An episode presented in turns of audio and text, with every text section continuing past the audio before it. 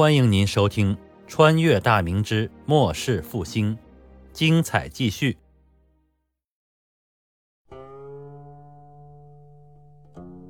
山西代州城内的一处宅院书房内，孙传庭坐在书桌后的椅子上翻阅邸报。他是万历四十七年的进士，授出小县永城知县。因为在任职期间政绩卓著，三年期满，吏部给予卓异的评语，调任大县商丘任知县。天启三年，卓拔为吏部集勋司郎中，但因看不惯魏忠贤一党专权跋扈，就以母亲年迈为由需要奉养，辞职回了山西老家。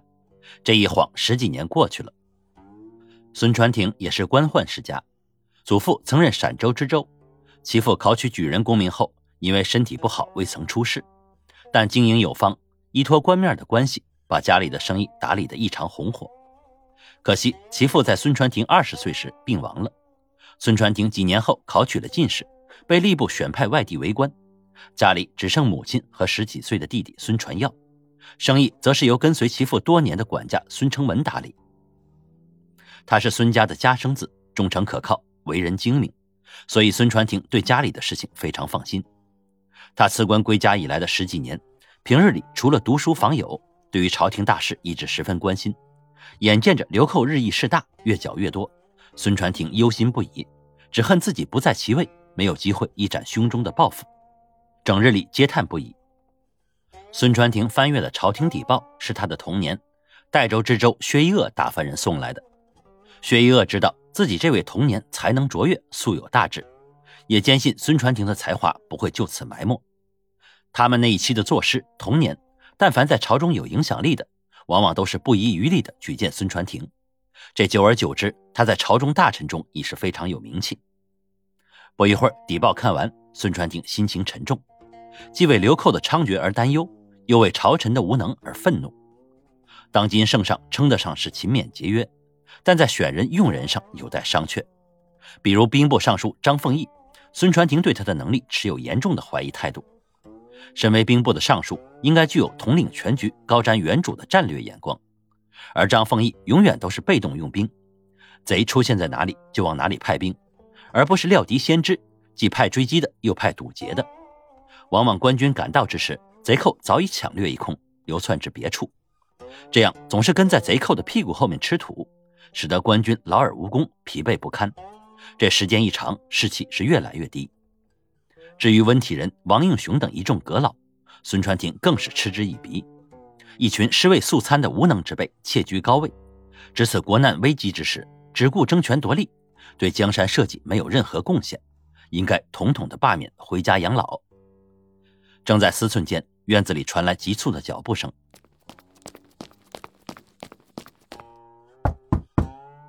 孙传庭早已吩咐过，在他读书的时候，任何人不得打扰。听到敲门声，他心中不悦，放下手中的邸报，皱着眉头进来。门房推开，管家孙承文推门进来。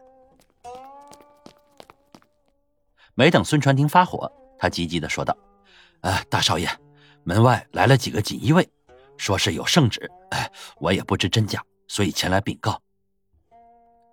虽然孙传庭已年逾四旬，但孙承文依旧习惯称呼他为大少爷。孙传庭腾地站起身来，一种莫名的喜悦感油然而生。自己闲赋在家日久，所以锦衣卫上门不会是犯了什么事儿。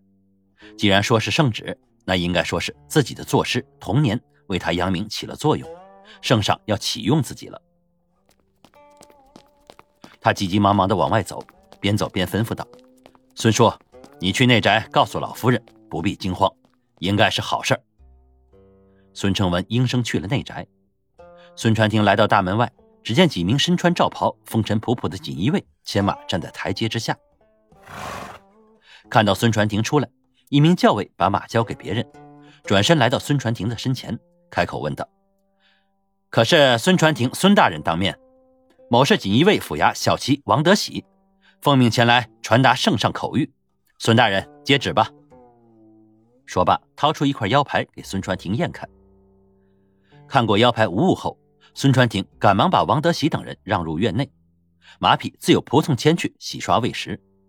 几名教尉被招呼到客厅里喝茶。孙传庭吩咐下人设摆香案，王德喜急忙出手止住。我等来时，只会使大人交代过，说是圣上吩咐，口谕不用摆设香案。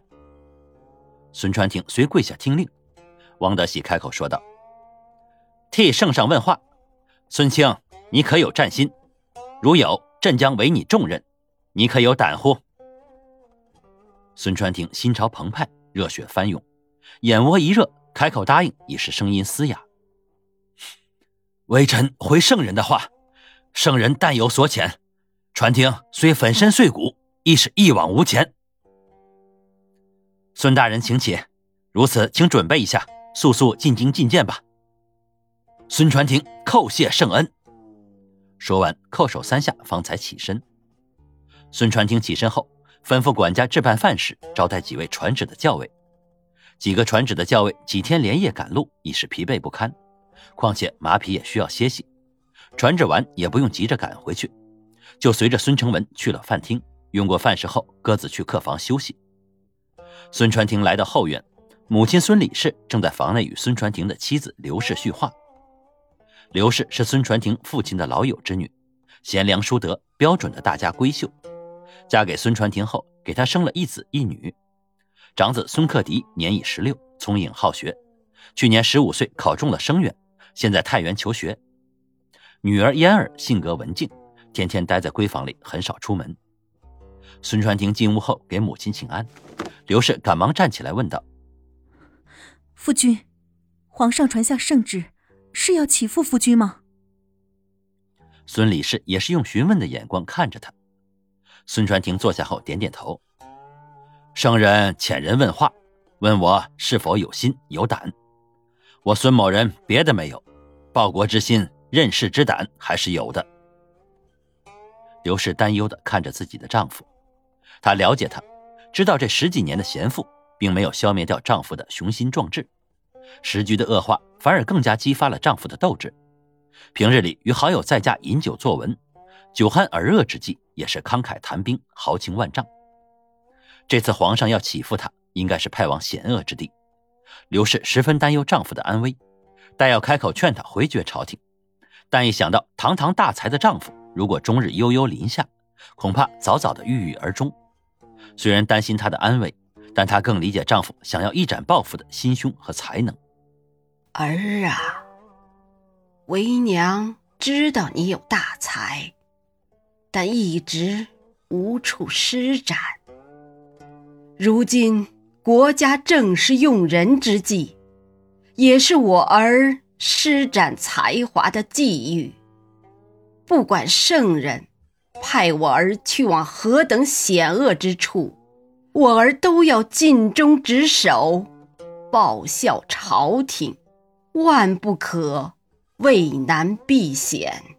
就算身死人灭，也万不可堕了我孙家。世代忠良的门风。孙传庭起身，含泪拜倒在地。母亲大人放心，儿此去以报必死之心，必尽全力荡灭贼寇，以报圣上知遇之恩。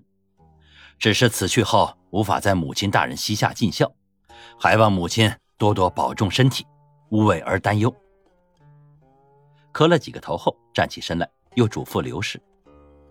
为夫此去还不知能否回转，你在家要好生孝敬母亲大人，不得有丝毫违拗。克迪的学业要勤加督促，勿使其懒惰。嫣儿将来长大成人，寻个好人家嫁出去。为夫为了国家，只能愧对贤妻了，拜托。说罢，拱手向刘氏一揖。刘氏已是泣不成声，丈夫的临别遗言般的嘱托，让她肝肠寸断。两人成亲快二十年，始终相敬如宾，恩爱有加。她既敬丈夫的才华，又爱丈夫的人品。曾经念及自己人老珠黄，想为丈夫纳一房小妾，但丈夫坚决不许，反而更加疼爱自己。刘氏强自止住哭声，柔声说道：“夫君尽管安心前去，家里一切有妾身，绝不会拖累夫君。”妾身不愿夫君封侯拜相，只愿夫君平安而回。孙传庭郑重的点了点头。夫人放心，我不是鲁莽之人，方才所言只是最坏打算。况且区区刘贼，你夫君还未放在眼中。我走后，家里的生意让孙叔逐步转让出去。如今各地贼患颇重，这么多年的积累也足够一家人享用的。刘氏点头答应。孙传庭拜别母亲，转身回到自己的书房。来到书房，他吩咐跟过来的孙成文，把他历年来收集的各地山川河流图志以及各类的兵书装在木箱中，然后坐在书案后提笔写信。信是写给薛一恶的，内容一是告诉自己这个童年圣上召他觐见，起复是一定的，但估计是艰险之地。其二就是感谢薛一恶这几年对孙家的照顾。并烦请薛一恶之周，在自己走后一如既往的照看孙家，自己会感激不尽之云云。其实两个人的交情是很不错的，但是该表达的还是要表达，不能失礼。写完之后交给孙成文，让他在自己走后再把信送到州衙。至于自己的作诗以及京师的童年，到了京城之后再去拜会感谢就可。自己回家这些年，年节之礼都没有断下。书信也是时常往来，到京之后再续情谊就行。第二天一早，几名传旨的教尉早早起来，拥罢早饭，牵着被精心照料的马匹走出了孙宅的大门。出来大门后，孙传庭骑在马上，笑着看着他们，身后是两名孙家精悍的护卫，以及一匹驮着两个大木箱的骡马。王德喜吃惊的问道：“孙大人，您这是？”哈哈。既蒙圣上召见，那就要尽早赶到京城，索性与几位搭个伴。老夫的骑术还是不错的，哈哈哈！能和孙大人同行，咱们荣幸之至。这一路回京也用不着急着赶路的。好，各位，那咱们启程吧。孙传庭语声豪迈，说罢一催马屁，当先向着京师的方向行去。您刚才听到的是长篇历史穿越小说《崇祯八年末世复兴》，感谢您的收听。喜欢的话，别忘了订阅、分享、关注、评论，支持一下主播，谢谢大家。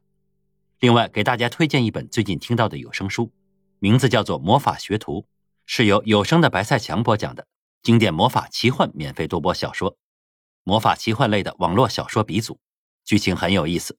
对魔法奇幻文感兴趣的小伙伴可以去听听。